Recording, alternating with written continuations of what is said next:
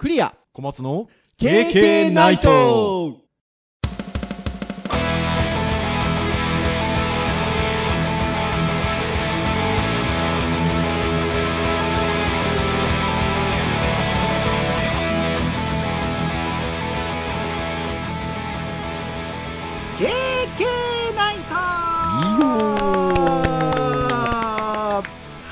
いということで第336回の配信となります。お届けをいたしますのはクリアと。はい、小松です。どうぞよろしくお願いいたします。はい、よろしくお願いします。はいということで2月の最終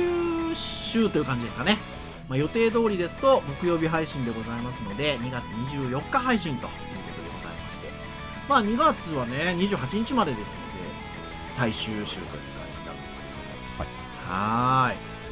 い。いやーどうですか？もうもうすぐ3月っていう感じですけれども。お仕事的にはどんな感じなんですか？2月のこの時期って。お忙しいですか？はそうですね。まあ、私が担当している仕事のクライアントさんの、まあ、期末というところで、そうですよね。まあ、予算をやっぱりこう使うケースが多いので、まあ、お仕事依頼いただくことが多いので、まあそうですね、忙しい。ですよねうん なかなかちょっとうまく回してないですけど、そうですね、忙しいですね。であのひょっとしたら毎回この時期聞いてると同じこと言ってるかもしれないんですけどいわゆるこう先生業もねあの学校としては春休みみたいな時期ではありますけどまあなんだかんだ言って来年の準備だったりとかなんかこう休みだからこそ僕なんかからする僕なんかだと休みだからなんか外部の教える仕事も入ってきちゃったりとかうん意外に実はなんかこう周りから見えてるより忙しいみたいなところもありますよね。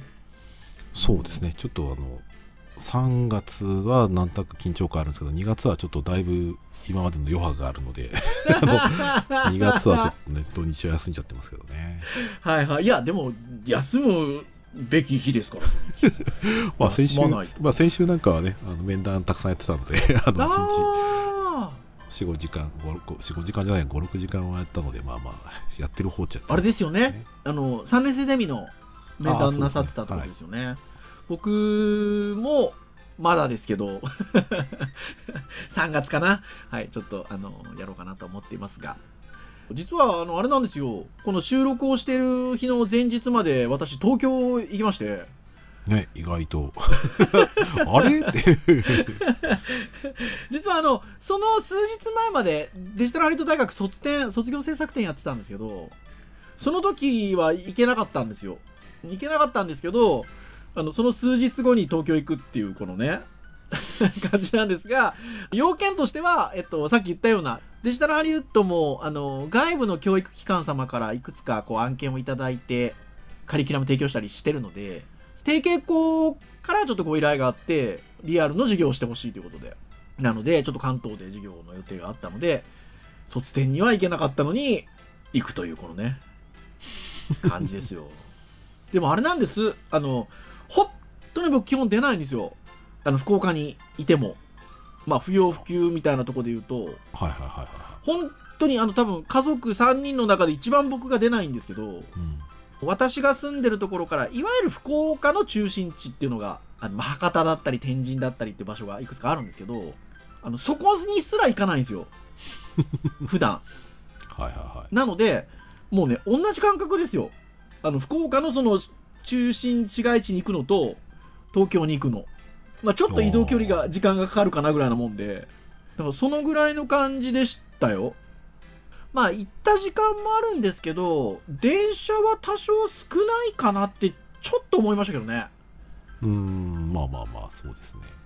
一番、その、混んだ時に比べたら少ないですし、まあ、あとはその一番なんだろうな、人が少なかった時に比べたらまだ人多いかなっていう感じ。ああなるほどねそんな感じなんですねそうでもなんか久しぶりに東京行ったので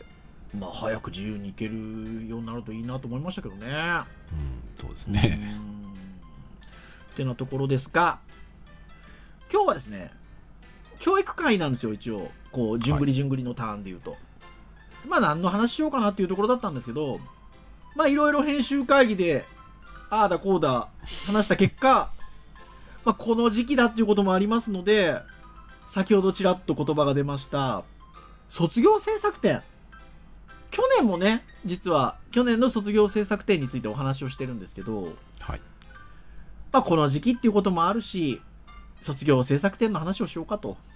うん。いうことになりましてはい。で、えっと、今申し上げた通り僕がちょっと行けなかったんですよねリアルの場には行けなかったんですけどまあただ今年もえー、まあもともと予定がなかったみたいなんですけど急遽 YouTube によるライブ配信があったりとかあとは今こういう時代なんでゼミ生にちょっとこう繋いでよって言えばねなんかいろんな道具使って繋いでくれたりもするのでえっと私は自宅から参加をしたとで今年は、えっと、2日間だったんですけど小松先生は2日目にいらしたんですよねそうですね。まあ、あの、例年ならちょっと、見切れない場合は2日間かけて行ったりもするんですけど、今ん年平日しかやってないので、はいそうですね。あの、有給取って、あの、金曜日に来ましたね。ありがとうございます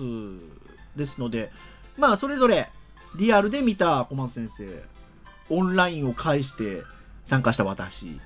みたいなところでまあ自分たちが担当してるゼミもそうですしあの他のあのゼミの作品もそうなんですけどまあ卒展についてちょっと語ってみようかなと。であのぜひですねあの実は、えっと、今年の卒業制作展とそういう形であの実は完全予約制ということで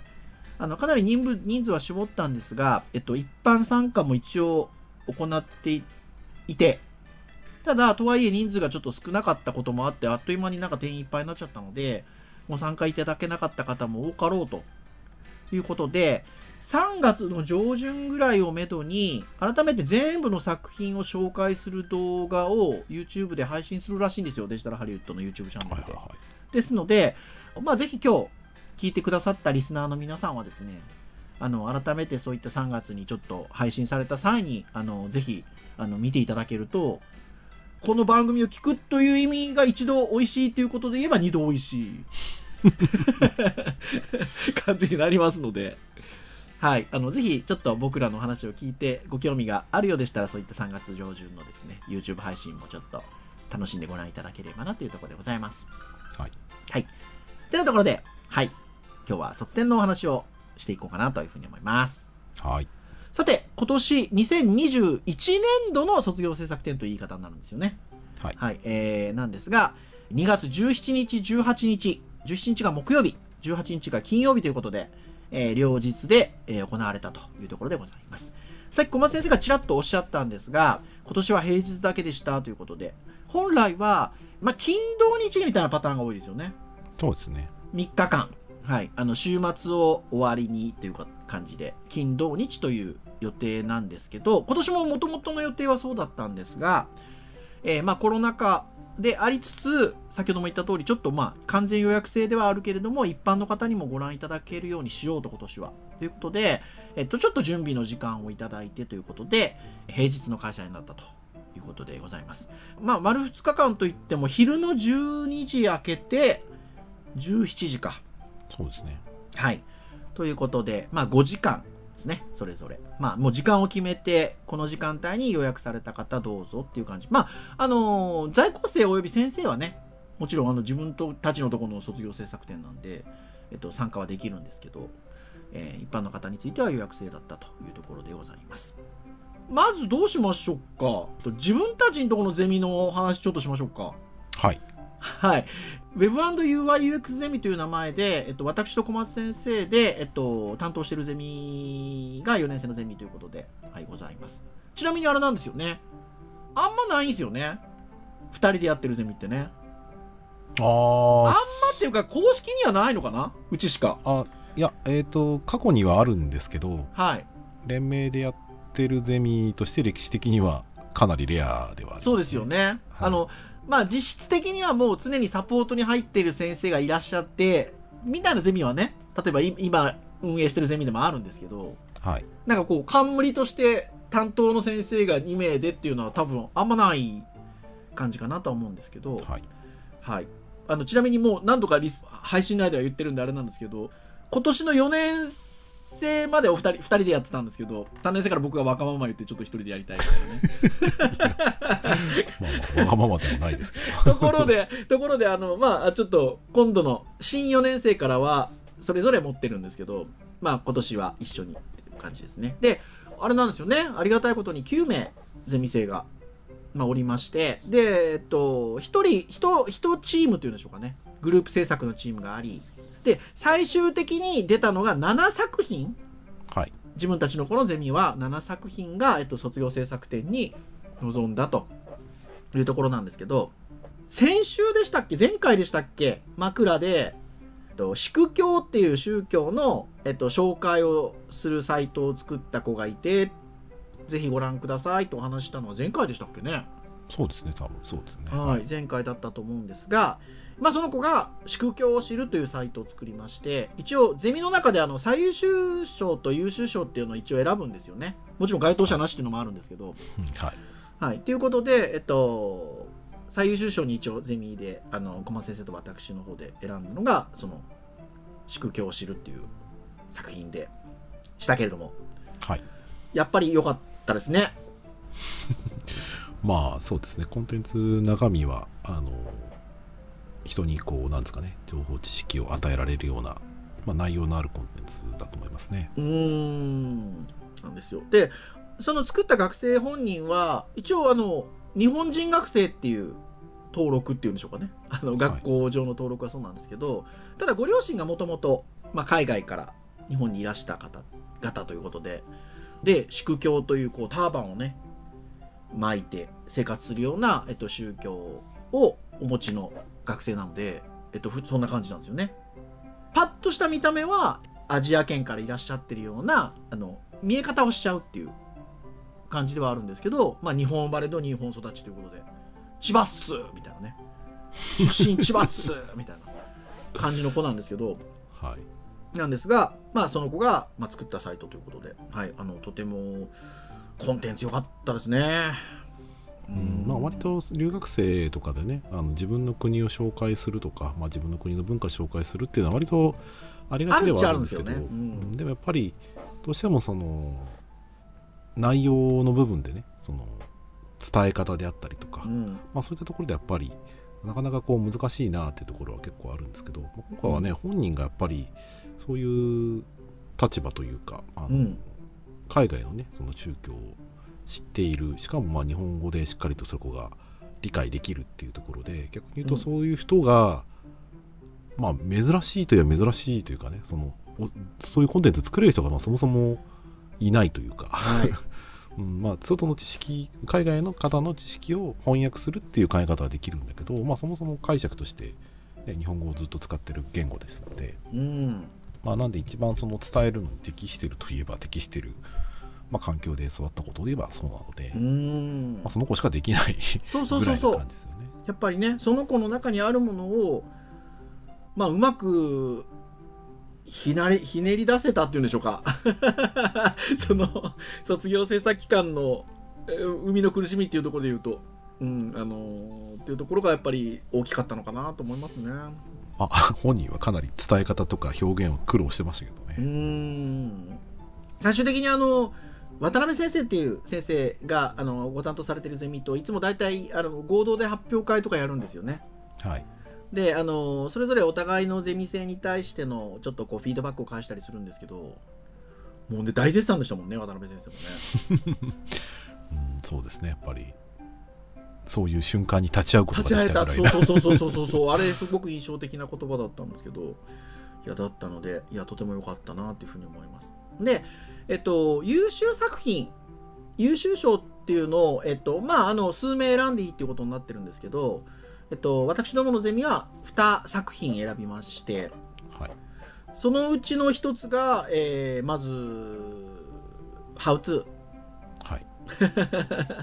ど、ど、どう発音すればいいのかな ?How to。そうですね。実はあの言葉をかけてるんですよね。はい。あの英語のいわゆる How to、How to と中国語の美味しい How to っていう How to をかけた、えっと、アプリの名前なんですけれど、えー中華料理屋さんのこう情報を伝えるためのアプリとして、まあ、How to というサイ、えーアプリを作った子がいて、まあ、ゼミ長なんですけど、はい、はいは優秀賞というところでしたけど、これも良かったですね。うん、そうですね。まあ、割とコンセプトをしっかり持ってあとは実際ねお店でご両親がやられてるお店で、まあ、いかにその、ね、お客さんとのコミュニケーションを増やすかっていうところが、うん。まあ、ポイントではありましたので、うん。そういったところではまあ真摯にこうアプローチを頑張ってやってきた感じはありますね。はーい、まあ、あの横浜の中華街で本当有名なあれチャーハンね。はい、いやー美味しそうですよ。うん。ちょっとね今年こ年年度内にちょっと行きたいなと思ってそうですよね。すよね。まあ、やっぱなかなかでもそういったちょっと名物と言えるような商品があってもやっぱコロナ禍ということでなかなかのダメージがあったということで、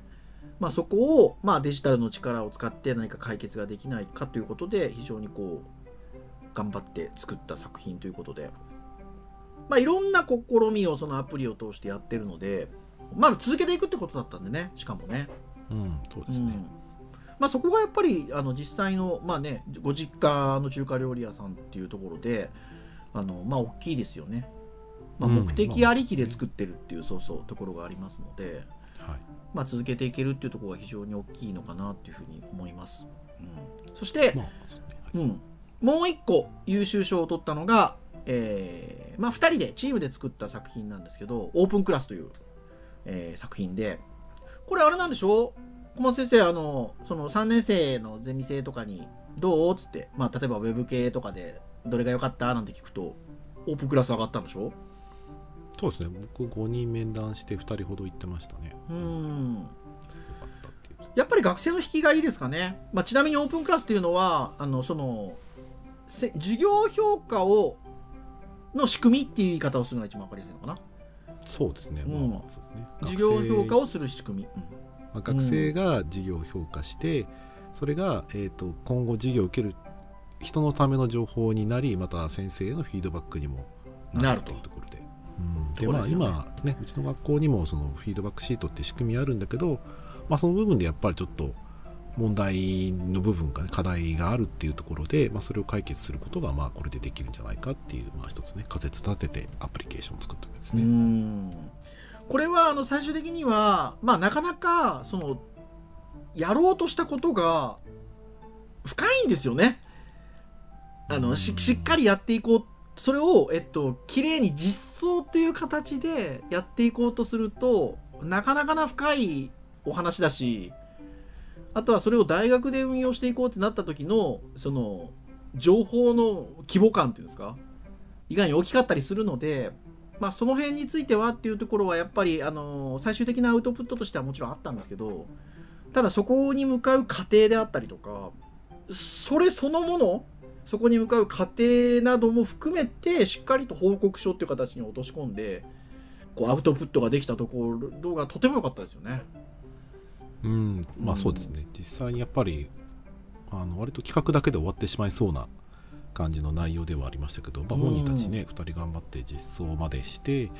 やっぱり実際にね、大学で使うとなった場合には、やっぱりあのステークホルダーに対してどうやっていくかっていう、またちょっとね、制作者とかとは別のレイヤーでちょっとやんないと、実際にはやっぱ運用できないっていうところはあるので。うんまあ、とはいえあの実際にそのデモ的にね実際の授業のアンケートをまあ何クラスか取ってっていうところは、まあ、本人たちは一応やってはいるうので、んまあ、まあ頑張りましたねいや本当頑張りましたね。展示もとても良かったですね。まあ、優秀賞のね2人は、まあ、2組頑張っていて、まあ、いろいろとこうもっと良くなる要素はたくさんあったはあったので、うん。最優秀にはちょっといけてなかったりはしたんですけど、うん。まあ、一応この期間内で、まあ、この2組に関しては多分最優秀取った子も頑張ってたけどそれ以上に、まあ、実際そこに時間をかけてあのインプットとアウトプットをたくさんした子だなっていうところがあるので、まあ、評価は値するところではありますね。うん。そうですよね。そしてあとはまあ今3作品についての話したんですけど7作品出たということであと4作品なんですけどえ日本人学生の作品でいうと奏でる空想楽器っていうまあウェブ上で音を操るためのこうなんなんていう言い方をしたらいいんでしょうねプロトタイプっていう言い方をしてあげた方が一番分かりやすいのかな？をまあ、複数提示してくれた作品を作ってくれた方とあとは、えー気持ちのいい図鑑っていうことでまあウェブサイト上の気持ちのいい UI を図鑑としてまあ楽しむことができるウェブサイトウェブサービスを作ってくれた日本人学生がそれぞれ1人ずついらっしゃったということです。どうですか？この辺りは。奏でるうん。奏でるクソ楽器あと気持ちいい図鑑はい、あのカナリクソ楽器に関しては、まあ、非常にあの技術的な側面でねあの苦しみながら頑張ってたところがあってでやっぱり音を鳴らすというかね奏でるというか、まあ、鳴らすっていう行為を行い、まあ、ユーザー自身がお鳴ったこうちょっとまあやっぱり動かして操作してっていうところで、まあ、一つその作り手としてね、まあ、こういう風なその考え方作り方っていうものをこう一つ自分なりにアウトプットしたっていうのは一ついいと思いますね。ただうん。まあやっぱなかなか、まあ、ネガティブな部分は別に全然言うつもりはないんですけど、うん。やっぱりユーザーにどう楽しんでもらうかっていう提案がちょっと弱かった部分があったのであのあとは インターフェースもやっぱりなかなか手をかけられなかったっていうところも本人なりにきっとあると思うところもあるので、そうだからやっぱりどうしてもその楽しんでもらう手前のところでちょっとそこまでしかいけなかったかなと。もうちょっとやっぱり時間かけないと楽しんでもらったりとか体験してもらうっていうところではちょっと足りない部分がちょっとありましたかね、まあ、うん本人なりのちょっとトライだったりとか技術的な側面で頑張ったのはもちろんうあんの評価はしますけどね。気持ちのいい図鑑はどうですか？気持ちいい図鑑に関しては試みとしてはあの非常に面白いというか有益になる可能性をすごく秘めていてでやっぱりちょっと数ですかね僕なりに言うと。あのあのサイトで求められるもの評価できるものいろいろ実はあるんですけどあのなかなかやっぱりちょっと本人が悩んでしまったというか、うん。作る上であのなかなかその気持ちいいっていうところで最初は面白そうだっていうところで着手したと思うんですけどなかなかその気持ちいいっていうところに本人なりにやっぱり納得いくものができなかったのか探せなかったのかアウトプットがやっぱ最初出されなくてですね。でやっぱ後半になって頑張ってやっぱり出してきましたけどちょっと僕が考えたものに比べたらやっぱり数が出なかった。であとはその気持ちいい図鑑なんだけど本人のねやっぱねもっと気持ちいいがもっと前面に俺がこれが気持ちいいんだぐらいのね感じ出てくれたらもっとよかったんですけど、うん。ちょっとそこが、あの本人なりに頑張ってたんだけどちょっとやっぱ中途半端になってしまったかなっていう感じはありますね。ただまああの実際こういうことをして得られるものっていうのはあるので、まあ、本人にとってはいいトライだったとは思うんですけど、そうですよもねこうこうこうしたらいいのになっていうのがもうたくさん たくさん言いたいけどでもこれ僕の作品じゃないからまあまあまあね。たくさん言えないっていうところなんで。は い私なんかからするとあのー奏でる空想楽器気持ちいい図鑑割となんか似たようなあのところがあったのかなと思っていてああのー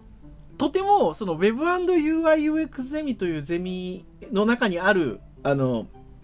作品としては、まあ、果敢に挑んだなと思っててどっちも、まあまさにだってね UI を持ってどう UX ユーザー体験をしてもらうかっていうところの本質じゃないですかこれどっちも。まあまあ奏でる空想楽器もそうだし気持ちいい図鑑もそうなんですけど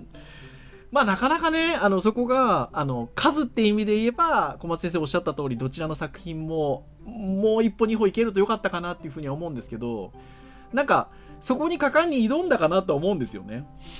そうですね、まあうん、かなり苦しみましたからね。そうそうそうそう。両者ともにそれぞれのなんか形で苦しんではいましたけどあの果敢に挑んでいて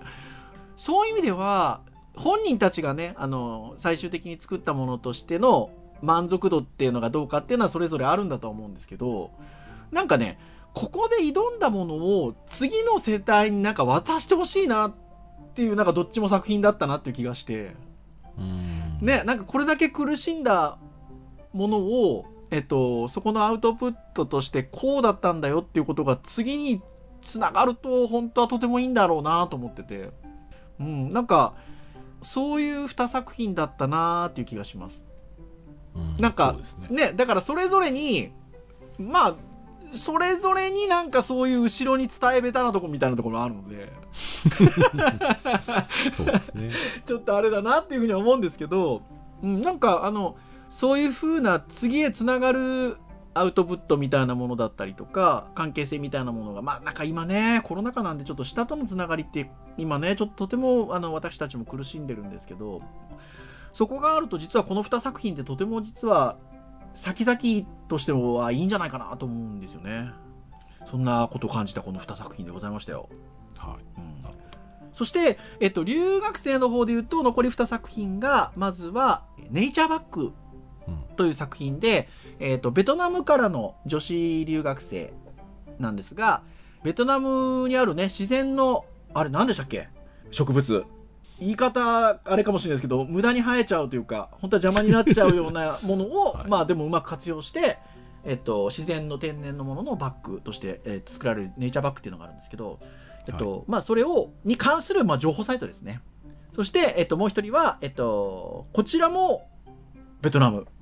からの、えー留学生。これ男性の留学生なんですけど差別の展示会ウェブサイトということで留学生が日本で生活をするときに、まあ、差別と感じてしまうものを、まあ、より多くの、まあ、日本人であったりに、まあ、知ってもらいたいということでそれを、えー展示会形式でそんなシチュエーションをいろんなこう絵画っぽく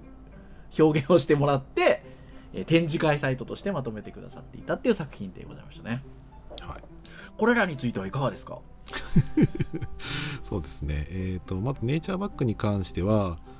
ちょっとやっぱり指導する中であの作ることがやっぱりなかなか進まなくてですね、うん。あのやっぱりやりたかったことで言うと本人のやっぱ目的としては伝えたいわけですよね。う、ん。そのバッグを伝えたいっていうところで良さを知ってもらいたいんだけどやっぱその体験とかをやっぱり提案であったりとかねこれを使うことでどうなるかっていうところの背景だったりとか、まあ、そういったところがちょっとやっぱり丁寧にやりきれなかった多分ね僕らの所感としては多分ウェブに関するそこのがまだまだあれだったんですよね多分ねウェブを通して表現をするっていうか、まあ、本人やっぱ作るのでいっぱいいっぱいになってしまった感じはありますね。本人なりにちょっとできたかもしれないんだけど、まあ、僕からすると実際にやっぱり使ってもらう人のことを考えたりとかそれをつで見た人に対して、まあ、どういうふうなねそのコミュニケーションを取るのかっていうところがやっぱり必要なはずなんですけど、やっぱサイトの中では割と一方通行にやっぱりどうしてもなってしまってですね結果的にこれを見た人がどう思うかっていうところまでちょっと残念ながらいけてない感じはしますね、うん。うん、だからもっとその良さだったりとかねこれがそう使うことでどういうふうなその価値があるのかであったりとか、まあ、そういったことがあのそのサイトを通じてやっぱり伝えられればよかったしまた作っただけでは意味がないので、うん。やっぱそれをね人に見てもらうっていう行為をもっとしてくれたらあのそこのね良さだったりとかあのそれ自身のい使ったことによるプラスのイメージとかを伝えられたと思うんですけど、うん。まだながらやっぱ僕の方はそこまでやっぱりなんだろうなサイトに関してはあの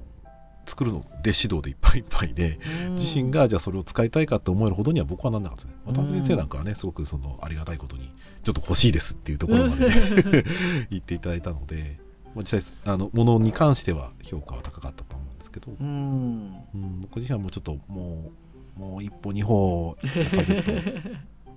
うん、さ作作成するところで苦しまないようにやっぱりならないといけないかなっていうところはそうさっきでも僕ウェブの体験がまだ足りなかったのかなっていうのは展示が僕は良かったなと思ってて。ああ展示は良かったですだねから あのそこに対してはなんか届け先であったり見てくれる人の意識ができた上でちゃんとできてたと思うんですよね。だからやっぱりそれをウェブを通してやろうっていう時のがもう一歩二歩っていうところだったのかなって気はしていて。うん。ね。まあでもね Web&UIUX セミですからね っていうところはありますがねはい。まあでも思いを持ってあの作ってくれたんだなっていうのは最終的には展示を見るとすごく分かりましたので、はい。よかったなっていうふうに思いますし。まあまあよく折れずに頑張っていやそうそうそう。でもう一方の差別の展示会についてもね。これもやっぱりあの当初企画の段階からなかなかやっぱりセンシティブなテーマなのでどうなのかなっていうところで言うとやっぱ本人もね作る時にとても苦労はしたみたいですけど最終的にはね。そうですね。はい。形に落とし込んでくれたというところですよね。そうですね。あれもやっぱ本人もその目的を達成したいっていうっていうかこの学生に関してはね非常にそのコンテンツの作り方で言うときちんと実は一番していて、うん。あのやっぱり問題というところがありその背景がありそこからどうすればいいのかっていうところを考えて自分なりにその問題提起をしてそれを解決するためにどうすればいいかっていうふうにまあ順序立てて考えてくれてたもので、ただやっぱりウェブサイトでそのそれを作ることでどう問題を解決できるのかであったり、まあ、そういったところがやっぱり経験が多くなかったっていうところで、うん、で本人も割とね優秀な学生だと思うんですけどそうですね、うん、やっぱどうしてもそこで悩んでしまってなかなかこう政策が進まなかったっていうところが結構、うん、まあ振り返るとありますね。うん。だからやってることだったりとか社会的意義が結構実はあることをしていて、うん、まあ、ちょっとねアンケートの取り方はちょっとまだまだあの若干こう、まあ、先導まではいかないんだけどもうちょっと広い取り方をしないとあのだからこういう結果になるんじゃないかっていうふうにも見えなくもないので、うん、ただやっぱりその実際に困ってる人がどういう人がいてっていうのを実際声を集めたら100人ぐらいやっぱり100人ぐらい聞いてますからね、うん。まあ、それっていうのは一つ事実としてそれぐらいの学生だったりその海外から来てる方が日本人のねその何気ない一言だったりとか、まあ、その差別的な表現が、まあ、あることに気が付いてないっていうところがあると思うんですよ。だその問題をどう解決するかっていうところで、うん、まあその絵をね実際描いてもらってそれと実際体験記を出してそれをまあ、うん、まあ、展示会として見てもらうっていう、うん、まあ、発想そのものは良くて、うん。ただやっぱやってきたプロジェクトとしてはやはりその得てきた情報が社会的にいかにそのインパクトを与えられるかっていうところがやっぱ学生が理解してないのかその、うん、うまくいかせないのかもったいなかったっていうのはいうところはありますね、うん、だからちょっとコンテンツとしてはかなり小規模にやっぱりなってしまったんですけどまあそのやってきた活動とか素材とかを見る感じでは、うん、もっともっと社会に有効的にそのその問題提起であったりとかね解決するためにそのサイトを使って伝えられたっていうところがもっとあったんじゃないかなというところを、まあ、感じた作品ですね。そうですね、まあ、素材としては良かったんですけど、やっぱちょっとなかなか作る技術だったりとかそのウェブでのそのプロモーションだったりとかっていうところが、なかなかその追いつかなかったっていう感じはしますね。やっぱこの辺りは差別みたいなね海外留学生から見た差別みたいなところってあの先ほど言った通りセンシティブなものでもありますしで、えっと、それをこう展示会形式で見せるっていうものっていうのはアプローチとしてはとても面白いので小松先生は僕が見るとこうできるよねああできるよねっていうのはやっぱイメージができちゃうんですけど、やっぱ学生はまだまだ経験が少ないのでそこが、まあ、見えてない部分が多いというところでがやっぱ出たかなって気がしますよね。そうですね、うん、なんでまあちょっとね結局もうアウトプットがもう本当にギリギリになって出てこないから、うん、僕の方でこうワイヤー書いてあげてちょっとこんなワイヤーでやってみたらって言ったらまあそれをこう参考にして。って言ったじゃないですか。そうそうそうそうだからイメージができるとね いけるんですよね。だらねあの割とそこは早かったんですけどね。だ本人もやっぱりそれ見てああこういうのいいなっていうふうに思ったのか、まあ、やっぱり自分なりにやっぱりやってでこちらにやったこうした方がいいああした方がいいってことに対してものすごい早いフィードバックをしてくれたのでフィードバックが早かった。あれなかったら本当にもうちょっと間に合うかどうか危なかったんですけど、うん、本人はまあやっぱり真面目なところはあったけど、まあ、おそらくだから本人なりに頑張んなきゃいけないっていうところもあるし今までやってきたっていうのはあるんだけど、うん、体験的にやっぱりどうしていいか分かんなかった、まあ、留学生っていうのもあるしきっと、うん、でよた他の授業がなかったのも多分ねあのマイナスだったんじゃないかなと思うんですよね。そう優秀がゆえにね単位もう取っちゃってるので。ほとんど取っちゃったんですよね、うん、卒生以外はもう基本ないので。今年は割とうちのゼミそういう子多かったんですよね。そうですね、すごく多かったですね。そうそうそう。まあ優秀っちゃだから優秀なんですけど。てなところではい、はい、私ども担当してたゼミのお話ちょっとしてきたんですけど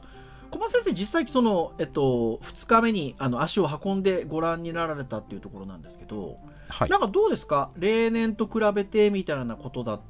たりとか。まああのもしくはその、まあ、去年からですけどコロナ禍においての卒展みたいなところでいうとなんか感じることだったりとか何かありました？うんそうですね。あのやっぱり変わらずね、あの藤巻先生のゼミなんかは相変わらず素敵なグラフィックデザインのゼミですね、うん、やっぱりコンセプチュアルだなと思うし、まあ、全体的な目線で言うとうんまあ展示に関しては去年と比べたらまあ僕はやっぱり関わってるゼミとしては非常に進んでると。うん、ただまあもちろんその一般的な人から見たらね展示的なところであの分かりにくいところはあるだろうなと思ってはいたんですけど、ん。まあ、ただそれでもウェブっていう非常に展示がしづらいものをね、あの関係しているものをやった中では、まあ、僕らが想定してた内容のものとしては作ってくれたので、うんそこは非常に良かったかなと思いますね。まああとその全体的に感じることとしては、まあ、ゼミによってやっぱちょっと差がありますね。ゼミによっては非常にちょっと展示が寂しいなっていう展示もありましたし、やっぱりいつもその非常にインスタレーションとかねあのそういったところですごいこういい表現してるところはたくさんあったんだけど、はい個人的にはねなんか印象に残ったものがやっぱ少なかった感じしますね今年は、うんまあ、ちょっと見る時間が短かったかせいなのまあそかもしれないこもありますよねちょっとね。うん。だからあくまでも例年と比べてっていうところであのめちゃくちゃ少少なくなったかっていうとそういうわけじゃないんですけど、うん。体感的なところではもう何作品かこうインパクトの残った作品が去年はあった気はしていて、まなるほどね。あ今年は今年であったはあったんですけど、うん。まあ、ちょっと体感的にはちょっと全体的なレベルは上がってる感じはします。ただうん。まあ、その飛び出てすごくっていうのが僕の感覚では少し少なくなってる感じはちょっと、個人的な感想ですけど、うん、いや全然全然、はい、ちなみにまあ今ねあのちょっと音楽のこ細かな内容わかんないとね藤巻ゼミっていうのがどういうゼミかっていうのはわからないとは思うんですけど、まあ、いわゆるグラフィックデザイン系のゼミではあるんですがまあ今昨今デザインといえばねウェブももちろんあるのでウェブの作品作ったりとかっていう学生もいるんですけどあのもうここ何年かは必ず順路の一番最初なんですよね。まあそうですねはいもうあの一番最初皆様をお出迎えするところに藤巻ゼミがあるって感じでまああのまあ私や小松先生なんかももう藤巻ゼミだっていう感じですけど あの今ねちょっと作品がちょっとこれまでに比べるとちょっとこう印象に残るのがどうかなっていう話だったんですけどなんかゼミの見せ方としてあこのゼミ面白かったなみたいなのありました？ああそうですね。えっと僕個人的にあいいなと思ったのはあプロトタイピングゼミは良かったね。星野先生のゼミですね、はい。まあ、ロボット作ったりとかいろいろするゼミですよねうん、うんやっぱ展示の仕方がやっぱ非常にこう天井までこうなんですよ長いこうん。う布みたいなのをかけるようなそれ印刷した感じのもので。会場がカフェテリアでしたよね。はい。はい。カフェテリアっていうところも活かしてるんだと思うんですけど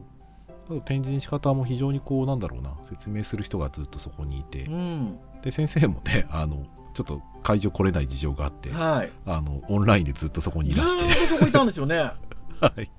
そうだからそこで僕はもう先生ご存知だったので、はい。先生あの今年のあのそんなんですかね見るところというかかあのいいところを教えてくださいっていうところで、あのそんな話を聞かせていただいてここいいですよとかこここんなふうな仕事しましたよとか。実際やっぱりそこのね背景がやっぱり知れるとねやっぱ展示は非常によく見えるので。私あの様子をちょっとそれこそオンラインで見てたんですけど、あのディスプレイを縦向きかなんかにしてご自身を投影投影っていうか会場に身を置いてらっしゃいました？まあ、おそらくなんかズームかなんかつながってたんじゃないですかね。であの、はい。要は縦長にディスプレイしてましたよね？はい縦長にそうですよね。縦長にしてて、そこにもうご自身がポンって収まるぐらいの感じの見せ方で繋いでらっしゃいましたよね。ね。でも先生でかかったですね。そうそうそうそう だからいやあのぐらいの感じでいるとそれこそズームだなんだって今つなげる世の中じゃないですか。はい。なんですけどその普通に横型でねいわゆるこのズームの画面としてこう映ってるとどっちかというとこっち側からコミュニケーションを取る側としてはこうカメラを画面を覗き込むような感じのこうコミュニケーションになるじゃないですか。はい。でももうあの縦型に置いてそこにボーンって感じでいるともう割とこういう感じなんじゃないかなと思って。まあまあそうです。あの身の置き方はとても素敵だなと思ったんですけど そしてね先生がねあの知ってる方いるとね声かけてくれるんですよ。はい。そうだからあこれ映像じゃないんだ。そうそうそうそうそうそうそう あリアルタイムなんですね。って話で、とても良かったですね。あと3年生も展示してたんですよね。星野先生のところにはね。あそうですね。はい。なんかそういうのがとてもうん良かった。私も見てて良かったですね、はい。まあ、そういうトライができるのは非常にいいなと思いました、うん私は一方オンラインでの参加ではあったんですけどあの急遽入試候補チームがライブ配信をしてくれましてまあ、会場の中継してくださってたりとかあとは学生をそれぞれちょっと呼んでインタビューしたりとかしてくださってたのでうちのゼミ生もお世話になったんですけど僕小松先生がこうリアルに見て星のゼミ面白かったなっていうところで言うと僕、まあ、画面越しだったんですけどあ結構いいなと思ったのは梅本ゼミ良かったなと思ったんですけど、うん、そうですね。梅本先生のところも割とあの展示がすごいこうギュッとこうなっていて余白が少ない感じ、そうですよね、うん。梅本ゼミと言いますと一応ゼミの名前は現代文化表現ゼミというゼミになっておりましてまあ皆さんに分かりやすいところで言うと秋葉系ですよね。まあまあサブカルチャー、まあサブカルチャーを、はい。あのーまあ、研究活動の中心としてまして表現をしていくっていうゼミなんですけどはね今小松先生もおっしゃっていただきましたけどあのとてもなんかこうてんこ盛り感がすごくしましたよ、うん。そのネットの画面を通しても。ねえ。でいろんな本当作品がこう今年はあって。特に最優秀作品の、あのー子なんかはいわゆるあれはメイドファッションっていうんですか？まあロリータロリータファッションっていうんですか、うん、あのあたりのブランディングを行ってるんだけれども、まあ、カジュアルに着こなせるようなブランディングをということでロリータファッションを。でさらに、まあ、そこで会場で着れちゃったりとかしてたりとかあとは SNS ツイッター使った情報発信とかしてましたよね。そうですね。うん。なんか何をしたかっていうのが記録されてましたうね、ん。とてもなんかその辺が面白かったですね。なんか梅本ゼミで小松先生なんかなんかアイドルのじゃどうじゃこうじゃみたいなこともおっしゃってましたよねえっ、とまあた多分もうば全員間違えてなければそうなんですけど、あのまあ、見た目からするとなんかそのアイドルのイベントなのかな？イベントのそのプロデュース的なところをなんかしたのかうん。映像が流れていて印象があって、ああそうなんだと思って。でバックヤード的なところにうん。一応展示があるんでどうぞって言って、うん。バックヤード的なところにこう通路があって、うん。で後ろ行ったら暗いところにその iPad が1台あって、はい。iPad のところにそのコンテンツが配置されていて、はいあのみイメージとしては絵コンテがこうなんだろうな絵コンテというかあのパワポのスライドがたくさん並んでるような感じだったんですけど、はい。でそれで実際に裏方さんがどういったことをしているかっていうところい衣装の作成だったりとか、うん。その展示するためにどうするかっていうところだったりで事細かにすんごい書かれててそうだよな。こういうのがやっぱりコンテンツとして見たいよなと思いながら見てて本当にその裏方のコンテンツを裏方に活かせて見せるっていう表現が僕はすごいあー面白いですね。よかよかったなと思って。いやいいい。いそうだからそこに入らないとその裏方のイメージが全然わからなかったのでそこに入ったことによって、まあ、見え方が変わりますよね、はいはいはいはだから一時的なコンテンツの見せ方っていうところと裏に入ってそのコンテンツの中身を知ることでまた見え方が変わってくるっていうのは非い常にいいん。あのまあそうなんですかね展示の仕方だなと思いましたよね。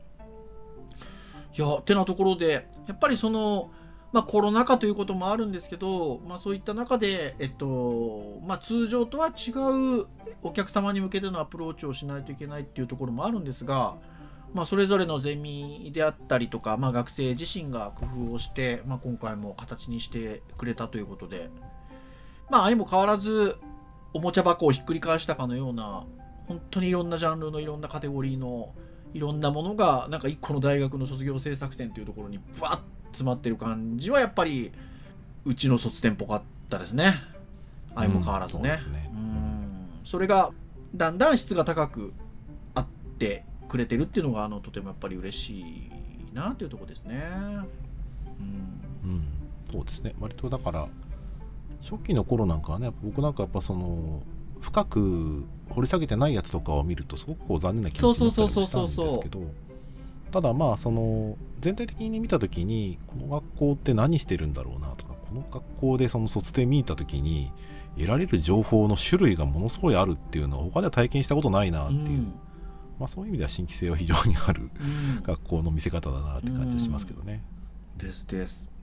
まあ、ですので、まあ、ぜひね、ちょっともうこんな短い時間の中では、あの他にもたくさん、この作品、あの作品って僕も小松先生もあるんですけど、あのなかなか伝えきれないところがあるので、まあ、冒頭にも申し上げました通り、3月の上旬ぐらいを予定してますかね。えーデジタルハリウッドの、あの YouTube チャンネルで、えー、と全作品が見れるような、えー、と予定のようでございますので、はい、ぜひ今日ご紹介したものもそうでないものもはい。あのご覧いただければなというところでございますよ。はい以上といたしましょうかね。時間も結構来ておりますので。はい、はい。KK ナイトは毎週木曜日に配信をいたしております。公式サイトアクセスをしていただけますとね、えープレイヤーがサイト上にございますので直接聞いていただけるというところでございます。まあ、ただし、えー各種購読登録サービスで登録をしていただきますと配信されるや否や皆さんの端末にデータがピョーンといっちゃいますので聞き逃しなく聞いていただけるというところでございますのでぜひご興味がある方は購読登録などもなさってくださいませ。はい。以上といたしましょうか。はい。本日もお届けをいたしましたのはクリアとはい小松でした。それでは次回337回の配信でお会いいたしましょう。皆さんさようなら。さよなら